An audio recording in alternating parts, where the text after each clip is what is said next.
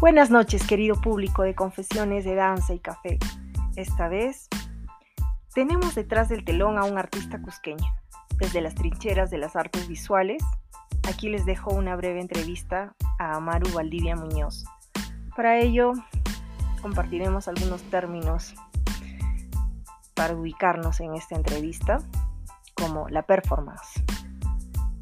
La performance podría considerarse como un género de la expresión artística contemporánea, también llamado arte de acción.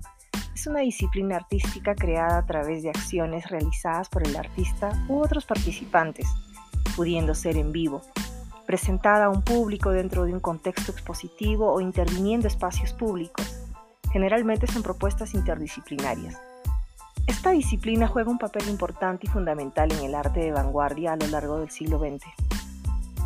El término performance data aproximadamente desde la década de 1970, sin embargo se remonta en las artes visuales en la década de 1910 con las producciones futuristas.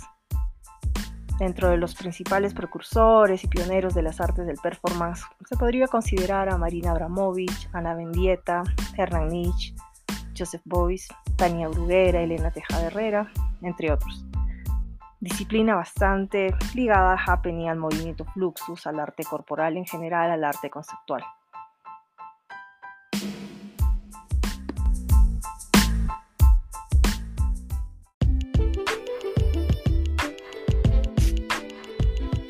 Plástico azul, usado generalmente para la construcción de kioscos ambulantes.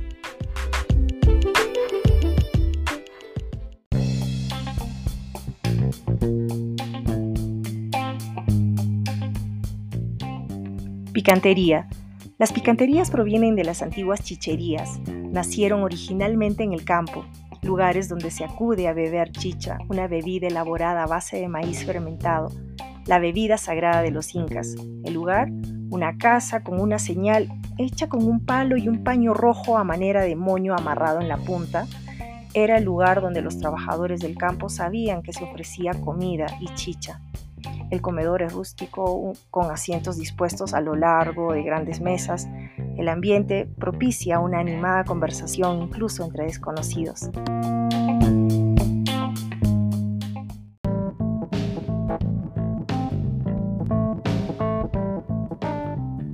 Amaru Valdivia Muñoz, Artista cusqueño multidisciplinario, estudió en la Escuela Superior Autónoma de Bellas Artes Dioquis Petito de Cusco en la Facultad de Artes Visuales, donde exploró diversos materiales incluidos soportes alternativos como cartón de empaques y otros. A partir del año 2001 realiza diversas producciones para cubrir el mercado de arte publicitario en la ciudad.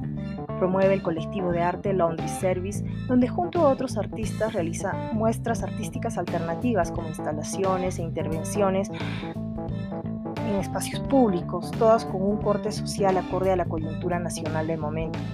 Realiza exhibiciones individuales como Espina Dorsal el año 2000, Fortaleza Oscura el año 2011 y La Gran Transformación el año 2013. Ganador del concurso Coricancha 2013 en la categoría Juguete como objeto de obra de arte. El premio Coscoruna Pintor el año 2014 organizado por la Dirección Regional de Comercio Exterior y Turismo de Cusco en la categoría Expresión Libre. Amaru, cuéntame em, tú en tu producción artística, ¿qué experiencias has tenido de la performance en Cusco y qué, qué actividades en el marco de la performance has realizado a lo largo de tu carrera? Hola, Carito.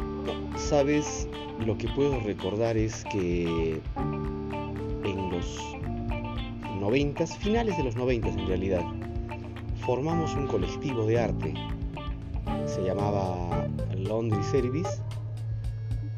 Eh, este colectivo se forma, para hacer un poquito de historia, por la necesidad y la inquietud cuando éramos estudiantes con compañeros como Juan Pablo Cabero, Freddy Romero, José Manuel Cusipaucar y invitados que teníamos de la sociedad, gente libre, considerábamos que era importante su papel también esta inquietud nace porque, bueno, las exposiciones de arte eran clásicamente de pintura Y nosotros comenzamos a hacer instalaciones, algunas performances.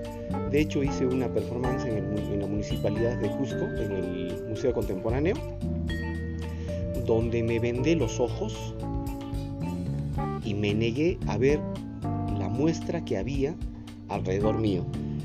Esta, esta suerte de, de eh, si vale el término, eh, duró eh, en el periodo de la inauguración de la muestra.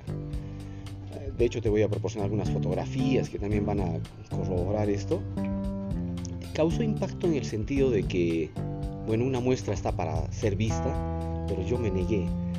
Y con ese papel traté de llevar a otro plano de pronto este, la sensación del rumor que había alrededor mío. Era un concepto que manejaba, manejé en su momento, pero volviendo a Laundry Service, este, involucrando a personas ajenas de pronto al arte, a personajes de la sociedad civil, a sindicalistas, a, personas que manejan el mercado de San Pedro, a músicos, a cantantes. Este, los hicimos partícipes de esto para hacer un colectivo multidisciplinario. Entonces manejamos el tema de la performance en el sentido eh, multifacético y estaba orientado pues de alguna manera también a temas políticos, a inquietudes sociales fuimos un canal, un conducto para poder expresar también lo que la gente eh, sin ser artista quería decir. Y nosotros pues con algunas herramientas que aprendimos en el camino, de hecho la escuela nos, nos instruía algo de esto, eh, canalizamos y llevamos a performar, llevamos a, instalaciones en lugares públicos, abiertos, en galerías, en picanterías, en lugares sociales de, reunión cotidiana y, eso nos marcó pues, un periodo especial con el colectivo, con el Laundry Service. Las críticas venían para bien y para mal porque es el precio de hacer este tipo de movimientos. Sin embargo, eh, gente de Lima comenzó a reconocernos anecdóticamente. En Cusco hay un colectivo, se dio una bienal, recuerdo mucho con Mijaela Radulesco, ella le echó mucho futuro al colectivo. Pero tal cual como ocurrió con los Beatles, tuvimos algunos problemas internos de conducción, de manejo y, riñas, que todo grupo hay a veces, y nos desintegramos con el proceder de los años. Y el 2002 aproximadamente, si mal no recuerdo, nos disolvimos, nos separamos, pero cada uno comenzó a hacer sus cosas con nuevos adeptos, con nuevos grupos, yo empecé particularmente a laborar en, decoración de interiores, de hecho lo hago actualmente. Y, el cambio de gobierno, entre otra y otro, este, eh, nos comenzaron un poco a llegar las amenazas también de autoridades, que no se puede hacer esto, pueden hacer esto, nos, nos cerraban puertas, nos abrían otras, pero fue importante en el sentido de que la experiencia ya quedaba pero al disolvernos, eh, seguro que mañana pasado vamos a intentar juntarnos y, relanzarnos con, más experiencias que hemos adoptado con el tiempo. Eh, de hecho ha sido enriquecedor pues en su momento. ¿Nos podrías comentar cuáles fueron las intervenciones o en qué lugares lo hicieron? Ah, una de las destacadas fue en el Museo Contemporáneo de Arte, donde utilizamos el rollo del plástico azul. Un, rollo, me refiero a lo físico, un plástico azul que es tan simbólico de las instalaciones de carpas y de montajes de ambulantes que ponen sobre el piso o arman sus carpas con el plástico azul, porque no lo hacen con plástico rosado o con plástico verde, generalmente es el azul. El azul ah, con un lenguaje hasta etéreo del cielo y tan libre y ese tipo de cosas, ese elemento lo instalamos en el Museo de Arte Contemporáneo, una de las salas, la sala 1 si no recuerdo, y hicimos impresiones sobre el plástico, hicimos calados, eh, compramos un rollo entero que tenía como 60 metros o algo así, y lo instalamos en todo el Museo de Arte Contemporáneo. Cuando uno ingresaba al museo podía visualizar pues todo azul, y el plástico tenía un concepto ahí en la puerta, y hicimos muchas este, alternativas utilizando este soporte también tuvo buena pegada, buena crítica. Y como les comento, en Lima se enteraban de esto y había buena crítica. En Cusco pues había más crítica negativa de pronto, ¿no? ¿Por qué? ¿Qué esto? ¿Por qué crees que en Cusco estos performances, este tipo de, expresión artística contemporánea no es eh, aceptado, ¿no? no es bien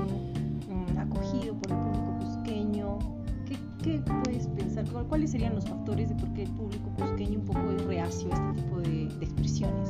Porque creo que ahí, ahí cabe la frase esta de el perro del hortelano, ¿no? porque no producían, los que criticaban no tenían inquietud.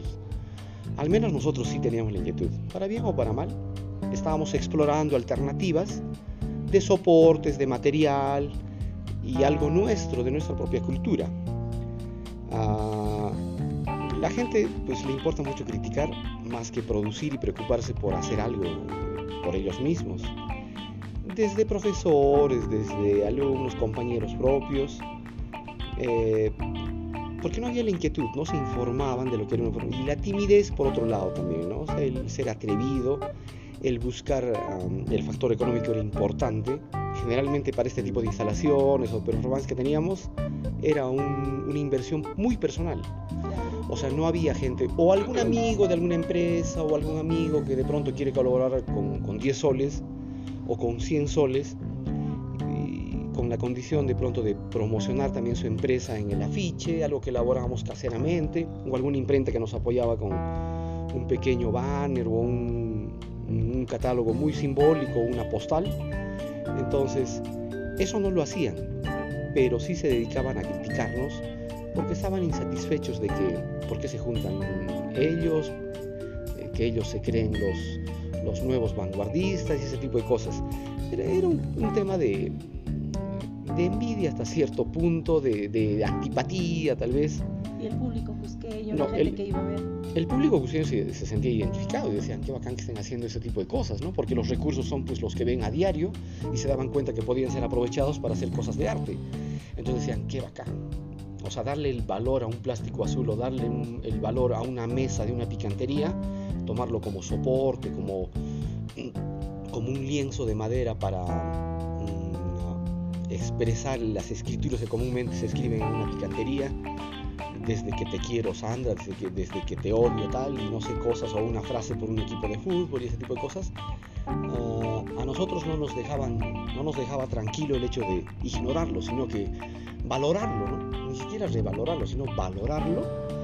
Y, y ese tipo de cosas pues hacían que la sociedad inmediata de artistas, el círculo, se inquiete por, por, un, por una buena crítica o por una por darte la espalda a veces por ignorarte, pero era el precio pues de, de lo que nosotros hacíamos, porque podemos yo tengo el orgullo de decirte algo, Carol, este nosotros lo hicimos, ¿no? Hicimos las cosas que muchos querían, pero no sabían cómo hacerlo. Y nosotros, bien o mal, lo hicimos. Entonces, eso me queda como un orgullo, como una anécdota en su momento de agruparnos y empezar a, darle vuelta a asuntos tan cotidianos, relativamente aprovechados con técnicas estéticas seguro que no hemos sido perfectos y no hemos sido el boom de... en su momento. En su momento, sí. Dime, ¿alguna vez han hecho alguna intervención en alguna chichería o picantería? Sí, sí, sí. ¿Podrías contar de qué se trataba? Hemos, eh, hemos hecho, precisamente lo comentaba, hemos utilizado ah, las instalaciones de una picantería, de estas que están desapareciendo, que quedan unas cuantas marcaditas en Cusco, la picantería eh, la utilizábamos como un espacio de exposición y había música en vivo. Las mesas eran un, soporte para poder invitar al público que venía a escribir algo, a calar sobre la mesa, a traer algunos trabajos que tenían de pronto que el lugar los motivaba a realizar el dibujo, la pintura de pronto hasta descabellada que podían traer el cliente, el, señor, la señora que viene a tomarse una chicha a la hora del picante, que son 5 de la tarde, la hora del lunch, como comúnmente se, se usa en estas horas de la tarde, después del trabajo. Entonces traían algunos cuadros y ponían en la, en los muros de la galería. De hecho, hicimos que se retiren todos los afiches o propaganda que había en, el mismo, en la misma galería. Eh, este, en, la, en la picantería, entonces hicimos una galería de la picantería con cuadros alternativos de la gente que quería participar porque les cursamos invitaciones. Los hicimos lo hicimos interactivo con la gente que venía a tomar su chicha, se registró fotográficamente, se filmó, se pasaron unos volantes y fue una jornada de música y de bohemia, pero ya saliendo de la galería convencional de, arte y trasladándola a la picantería, ¿no? Y, e involucrando desde la señora que prepara la chicha, desde la señorita que reparte el caporal de chicha, con música en vivo, utilizamos como un soundtrack para, ese, para esa experiencia que era con Demaita sobre todo. Con Demaita caló en esa, en esa década entre, entre los 90 y el 2000 en todos nosotros. Entonces teníamos un soundtrack que era con Demaita, ¿no? si es que vale mencionarlo. Y fue muy anecdótico también porque de hecho las picanterías están desapareciendo y hay unas cuantas que todavía están ahí bregando por mantenerse, ¿no? porque la gente asiste, nuestros ciudadanos asisten a la picantería desde el turismo, Entonces era especial en su momento. Seguro que es un tema rico a explotar y seguir explotando constantemente y veamos qué pasa posteriormente. Dime, Amaru, esto, ustedes, ¿por qué escogieron ese nombre Laundry Service? ¿Cuál era su objetivo? ¿Cuál era la misión que buscaba? ¿Nos podrías ah, comentar algo respecto al nombre, a nuestro concepto de grupo, de acción? es una anécdota, ¿sabes? Este, lo de Laundry Service. Yo... Eh, laundry Service es en inglés servicio de lavandería, ¿verdad? Sí, de hecho es, eso, ¿no? Eh, cuando yo egreso de Bellas Artes, los 97, 98, bueno, no egreso, sino que dejo la institución, me retiro a Lima, vuelvo de Lima, en un par de años posteriores al 97, 99, yo vuelvo, y... Ah, rento un taller, un espacio en San Blas, en este barrio tan tradicional de artesanos y artistas. Y un amigo eh, muy cercano mío me dice, ¿puedo utilizar tu balcón que da hacia la calle para poner laundry service porque doy un servicio de lavandería? Ponlo. Le brindo este espacio, lo cuelgo, de hecho yo le elaboro el cartel, laundry service, segundo piso, pregunte usted, deje su ropa y todo eso. Entonces, el taller, el colectivo se estaba formando con los amigos que he mencionado, con Freddy, Juan Pablo, José, Cristian y, algunos otros amigos, Henry, Navarro y algunos músicos de, nuestra sociedad, inquietos también en hacer algo, hacer algo multidisciplinario. ¿Y cómo ubicaban ellos el, el taller que yo lo tenía como espacio de reunión? En Carmen Bajo, 213, segundo piso, a la mitad de la calle, es el único cartel en el segundo piso que dice Laundry Service. Y es así, y es anecdóticamente dijimos, ¿cómo le llamamos al taller, al colectivo? Porque de hecho habían entre bromas y chistes, no sé, pues el pincel loco de Van Gogh que se llama, o no sé, los, los, amigos, los amigos de la pintura, no sé cómo fuera el, el nombre. Y dijimos, pero de hecho esto ya tiene un cartel y ahí, ¿cómo nos están ubicando al espacio, al taller este que lo había alquilado yo para empezar? era Laundry Service. Dijimos, ¿qué tal si se llama Laundry Service? Y ya, y se quedó bautizado y a partir de eso nos conocieron como Laundry Service. Era anecdótico en el sentido de que nada tenía que ver la lavandería con, la pintura, pero, pero había que lavar ciertas ideas, ya se involucró ya en el tema este de, de intentar lavar ah, conceptos, y no, no solo de la ropa, porque ese servicio se mantenía por, por la labor que mi amigo ejercía, Henry Navarro.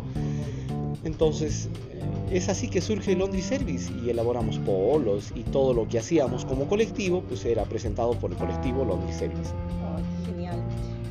Ahora, esto me encantaría que quizás pues, me pudieras dar alguna, idea, alguna apreciación referente a en estos últimos años básicamente se está usando eh, la ofrenda a la Madre Tierra, que es el Jaiwarikui, en varios mm, performances, no solo como un vehículo de, creación, ¿no? como una inspiración, sino también dentro de lo que es arte contemporáneo, como performance, videoarte, danza contemporánea.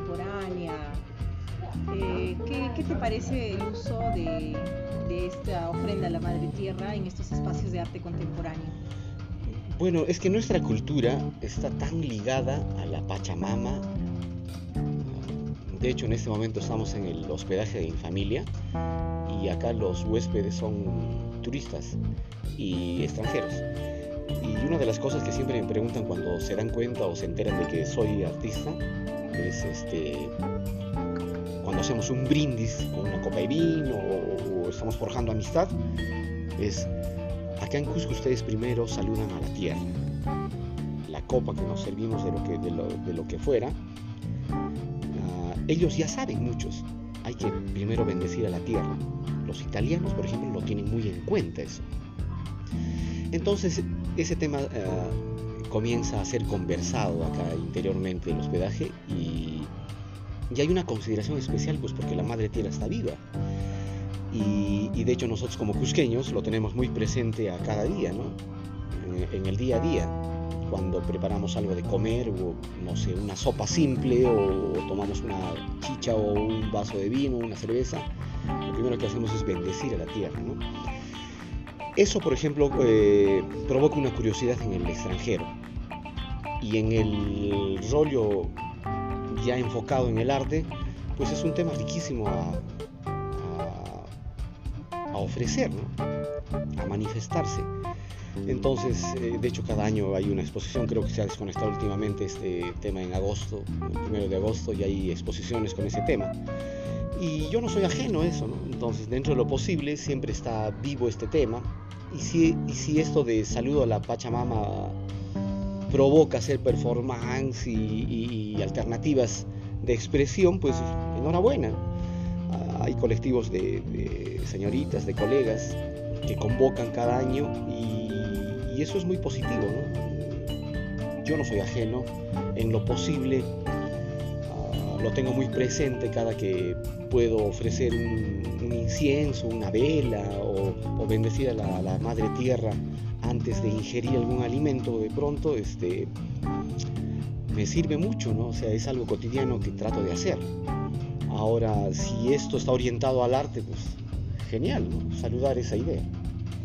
Eh, ¿Me podrías comentar si por A o B conoces algún colectivo de mujeres o algún artista que haya desarrollado arte experimental o en todo caso este arte de performance en Cusco? ¿Conoces a performeras en Cusco de tu generación? ¿O arte experimental que esté vinculado a la performance en Cusco? Si es así, genial que me puedas nombrar algunas personas. Y si no, ¿cuál, crees que podría ser la razón o por qué? Porque entiendo que tu grupo está conformado por más, más hombres que mujeres, ¿no? y este, por ahí creo que nombraste a una persona, Crisia. Sí, a Crisia Castro. Crisia Castro, pero así como artista independiente, que pueda eh, intervenir espacios de performances en Cusco. Ah, de hecho conozco a algunas colegas. Pamela Redondo ha tenido mucha inquietud en este tipo de cosas también. Angie Velasco de hecho tu persona, ¿no? Carol Arzubialde también este, muy inquieta con, este quehacer, ¿no? El arte, con la danza y cosas de performance. Me parece que el, género femenino tiene algunos elementos que han tenido inquietud de estar en esas manifestaciones. De hecho son elementos también que, pertenecen más a grupo de varones, pero hay inquietud. O sea, el Cusco de pronto podría decirlo hasta tímidamente, pero ha habido actividad, se ha hecho actividad. En estos dos años, por toda la coyuntura que ha habido de salud y, rollos políticos y sociales, bueno, pues estamos desconectados todos un poco, nos hemos paralizado un poco, pero quedan las ganas de hacer más y convocar a chicas, o sea, de seguro el Laundry Service se va a reactivar en algún momento y vamos a convocar al, género femenino más, más que nunca, sujeto al tema que queramos eh, generar, ¿no? Porque de hecho no, no, tenemos ningún ánimo de ser machistas o sectarios, como lo decían los colegas aquellos años, para nada, involucrar a todo. No somos machistas, no somos xenófagos, no somos este homófagos, no sé qué demonios y todo ese tipo de cosas para ¿Conoces, nada. ¿Conoces otros performeros de Cusco de tu generación? Performers, Ah, los que te he mencionado. chicos.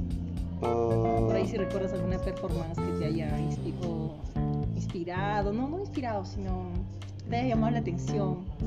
ah, ahora no recuerdo con precisión, sería divagar un poco, pero los que te he mencionado, a Angie, a, a Chicos, a chicos. Pamela, Performers que hacían intervenciones, decir, espacios públicos, en, en exhibiciones artísticas, porque creo que Claro. la mayoría de los performances se han desarrollado en, en el marco de exposiciones artísticas. ¿no? Sí, pues, porque individualmente de pronto el proyecto, ah, con esto de la, del bicentenario ha habido actividad importante también eh, dirigido por este, nuestra amiga, ¿cómo se llama? Vera.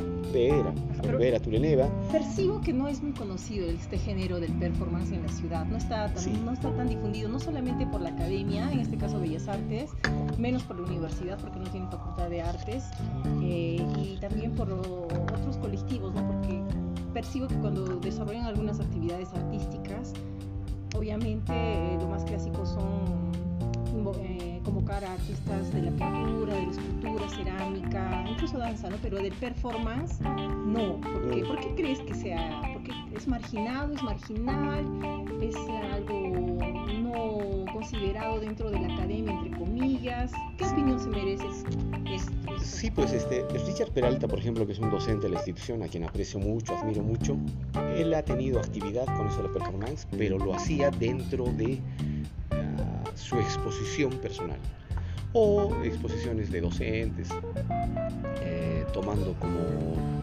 recurso humano a sus alumnos, algo tan válido, porque el alumno tiene que ser, tiene que participar con su profesor, el profesor tiene que motivar al alumno, creo yo. Y Richard Peralta lo ha hecho. Ahora, de que haya, eh, lo digo a título personal esto, de que haya cierta timidez, cierta timidez en el sentido de que no va a ser apreciado, reconocido por la sociedad, porque la sociedad no está acostumbrada a ese tipo de, de actividades de pronto alternativamente, como recursos de, expresión. Creo que ese es un, un- un- un punto importante. Creo que hay un poco de... Prefieren pintar un cuadro grande, bonito, donde hay posibilidad de venta de pronto. La performance es reconocida, creo yo, más por el artista que por la sociedad. Pero depende si está orientado también a algo social, eh, algo político, algo de coyuntura, de actualidad, de momento. Pero va por ahí, creo yo. Especulo un poco con el tema este de la timidez, de crear algo contundente, ¿no? de, de forjar algo contundente que sea que ocasione shock, que ocasione polémica, pero es tan válido, es una herramienta en el arte tan válido que puede ser muy potente, pero creo que no se está haciendo esto, ¿no? Este, de un tiempo ahora no hay mucho de esa actividad, o de pronto no se difunde y no se convoca como debiera ser, y la clave creo yo es en espacios públicos para, para que eh, logre ese objetivo. Porque dentro de una galería comúnmente a veces se convocan los artistas y esto queda cerrado ahí, ¿no? Pero si lo hace en un espacio abierto puede tener un efecto importante según como lo proyectes y la ambición que tengas también como artista y lo que generes, la interacción con el individuo social en un mercado, yo no sé si en, en un terminal terrestre. Entonces, hay que ser inquietos y hay que ser valientes para eso. Gracias, Omar. Bueno, ya para finalizar esta entrevista, agradecerte quizás dar algún mensaje referente a las artes y a la sociedad en nuestro Cusco, en nuestro país, eh, referente quizás a, el rol que juega el arte en la sociedad con- y, en nuestro país, en nuestro cuál es esa situación en la que se encuentra el arte, ¿no? Sí, yo lo que siempre voy a, reflexionar también muy personalmente es, creo que tenemos una misión los artistas en esta, en esta vida, en esta realidad, en este presente. Recordar que somos tipos tan válidos, tan importantes como lo es un doctor, como lo es un abogado, como lo es un ingeniero, tenemos que recordar que tenemos un papel importante en esta vida y en este presente. No nos desconectemos de la pasión. Un artista no es cualquiera. Eh, somos seres muy sensibles, porque eso es importantísimo para desarrollar lo que hacemos. Y siempre reflexionar con lo que tenemos alrededor, con lo que pasa el día a día. La política, pues hoy, hoy en esta actualidad está candente y si de pronto eso puede forjar una idea para montar algún proyecto de performance, de instalación o, del simple panfleto que podamos elaborar, eh, bienvenido sea. Así que no dejemos de creer en nosotros, porque estamos en, este, en esta realidad, porque tenemos los pies sobre la tierra y que la pasión sea una razón para, para manifestarnos. Así que artistas los saludo, a todos los colegas que están detrás de esta grabación en creer en nosotros siempre y juntarnos en lo posible para motivarnos, porque de hecho lo estamos haciendo en este momento.